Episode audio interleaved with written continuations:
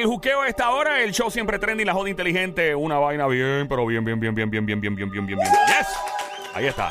Mi nombre es Joel el Intruder, de este lado de Zacatau, el que reparte el bacalao activado. La radio es Play 96, 96.5 a la frecuencia 96.5. Recuerda siempre bajar la música app también. Baja la música app y nos escucha donde quieras en tu teléfono celular. Ok, esto es lo que está pasando. Efraín Echeverry en los estudios. Efraín Echeverry en los estudios, el hombre que es hipnoterapeuta, eres experto haciendo regresiones y leyendo tu obra. Puedes seguir llamando al 787-622-9650. Efraín, ¿cuál es la relación entre los extraterrestres y los personajes bíblicos? Mucha gente dice que los extraterrestres son ángeles que son seres, ¿verdad?, de luz y que pues están relacionados unos con los otros, hace que ha sido muy complicado explicarle a la humanidad durante los pasados miles de años esa relación, por lo tanto, pues no se incluye para evitar malos entendidos. ¿Cuál es la relación, si alguna, entre figuras, ¿verdad?, de cristianismo, digamos, y del budismo y de otras religiones que han existido en el mundo y que todavía existen con seres de otros planetas? Mira, lo principal es entender que este es un planeta de expiación y prueba, no es un planeta de regeneración en avanzada esto es un universo tetradimensional y que existen todo lo que hay allá arriba está habitado por otros seres en otros estados de entropía. Entonces, partiendo de esa premisa, las personas deben entender que la religión, por ejemplo, católica, el cristianismo, fue fundado por el rey Ciro 300 años después de la muerte de Cristo, por ende ni Jesús estaba por ahí, ni María, ni los apóstoles. Entonces, partiendo de esa premisa, yo creo que hay una, hay una tergiversación muy grande. No estoy diciendo que la religión católica sea mala, porque yo soy católico budista, o sea que tengo las dos religiones. Creo y creo eh, que al haber tantas evoluciones en este plano, necesitamos de Dios. No importa la creencia que usted tenga, si es budista, hinduista, maometana, si cree en Zoroastro o, que, o usted es musulmán o es judío, usted tiene la necesidad de tener un Dios. Si no existiese, tendríamos la necesidad de inventarnos uno. Ahí vamos.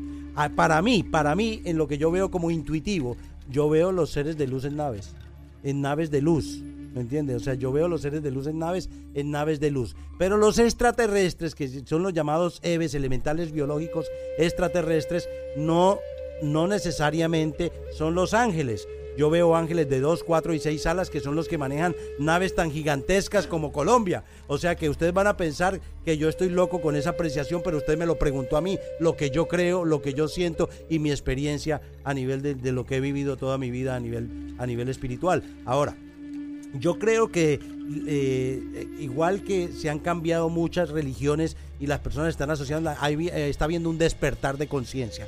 Y ese despertar de conciencia es que le dice, ah, pero Jesús no necesita una nave para venir aquí. Digo, bueno, yo no lo veo volando por ahí para llegar aquí a cada uno de nosotros. Creo que el despertar crístico es en el corazón y el despertar de cada ser humano. Y creo que sí va a haber un, creo que sí va a haber una segunda venida del Cristo a este plano con miles y miles de seres de luz eh, controlando este plano y estamos ya en las postremerías de, lo que va a ocurrir. Yo creo que van a haber cambios bien drásticos en el planeta Tierra y van a haber hecatombes y van a haber situaciones para limpiar el planeta de tanta maldad que hay. Pero la maldad también está implícita en seres extraterrestres de bajas frecuencias vibratorias como los reptiloides y estos eves manipulados por los reptiloides. O sea, es tan compleja la cosa que hay seres que solo viven intraterrenos y que tienen tanta capacidad psíquica que tienen la capacidad de salir al astral a hacer daño. O sea que es tan complicado el entendimiento que es mejor quedarse con la religión y es mejor quedarse para no complicarse tanto la cabeza, ¿ok?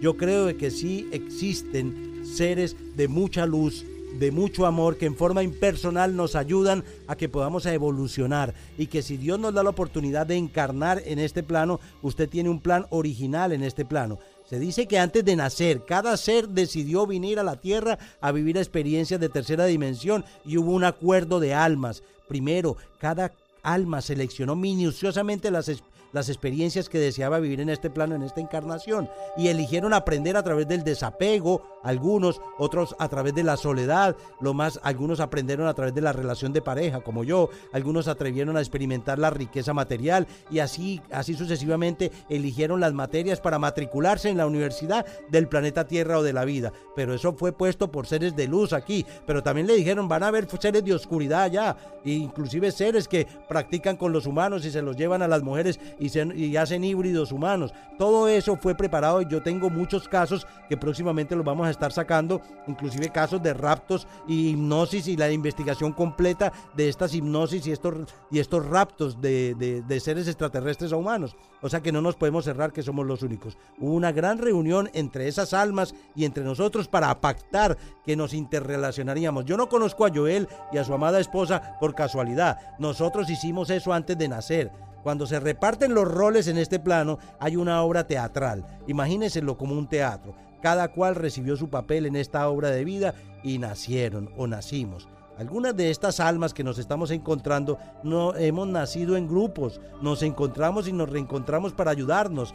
Joelito con su especialidad en publicidad, Joelito con su especialidad en comunicación, yo con mi especialidad en almas y en sanación energética espiritual, el psiquiatra con especialidad en medicina, en fin, así sucesivamente cada uno coge su rol otros les tocó ser compañeros de, la vida, ser amigos en la adultez, otros se encontraron como pareja, mayores, pactaron conocerse en una fiesta y enamorarse, hubo quienes tendrán roles mínimos en la vida de uno, hay gente que se sube en el tren de la vida de uno y se baja rápido, y se baja rápido y nos pegamos con las emociones. Esa gran reunión existe y fue en real. Necesitamos entender qué, por qué nacemos. Necesitamos entender ¿Qué es lo que vinimos a, hacer este plano? Absolutamente nada es casual en la vida de ninguno. Hay libre albedrío. Nos hemos repartido los papeles, pero hay un guion. Cada uno crea sus propios diálogos y acciones y asume su propia responsabilidad. Así que ponte a pensar en este momento, querido escucha, ¿por qué tienes a ese jefe tan exigente y perfeccionista? ¿Será que acordaron que él sacaría lo mejor de ti o te puliría como un diamante o tal vez te sacaría lo peor de ti y te dañaría también? ¿O será que tienes que aprender la tolerancia? Si lo puedes, si lo que debes hacer es renunciar, difícil saber lo que viniste a vivenciar con esa persona. Pero el alma lo sabe y el alma sabe que tenemos que comunicarnos. ¿Por qué esas personas nos fueron infieles? ¿Qué tenemos que aprender de esa infidelidad? ¿Por qué no logras tener una pareja fiel?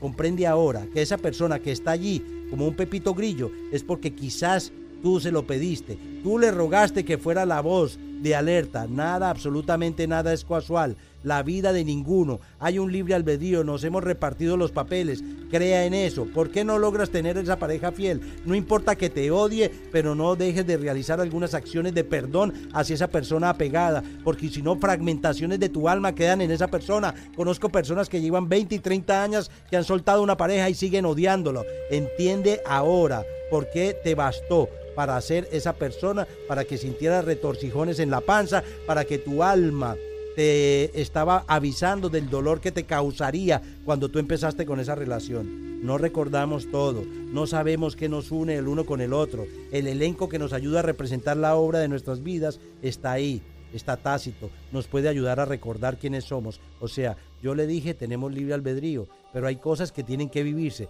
Todo ese camino iniciado en nuestra primera encarnación hace millones de siglos atrás tiene como objetivo la iluminación.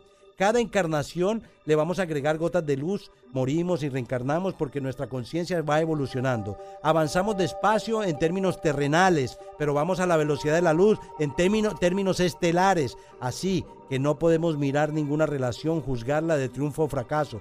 Estamos aprendiendo y el solo hecho de poder interactuar con otros, de conocerle, de descubrir sus diferencias, llegar hasta lo más profundo de su alma, vuelve cualquier relación en un éxito. Así que no te enrosques con ese jefe prepotente, con esa pareja infiel, con esa amiga envidiosa, con ese profe abusivo, con esa bruja que te tocó al lado haciéndote brujería, con la vecina quejosa, con el, con el, vecino tocón o maltratante, con, ese, con esa persona melosa o con esa hija rebelde. Solo mírales directamente a las almas y diles gracias por respetar el trato.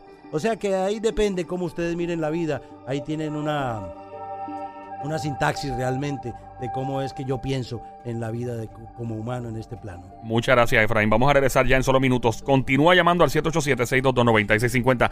Llama para acá. Estamos en el Juque en Play 96, 96.5 con Joel en Intruder, Efraín Echeverry. Otra de las preguntas que tengo, aparte de tu lectura de Laura, es la siguiente. ¿Puede alguien recibir buenas o malas energías y vibras a través de sus redes sociales? En una foto de Instagram, en, en, una foto de Facebook. Este y mucho más lo hablamos ahora en menos de 5 minutos en el juqueo con Joel el Intruder, Efraín Echeverry en Play 96, 96.5. ¿Cómo?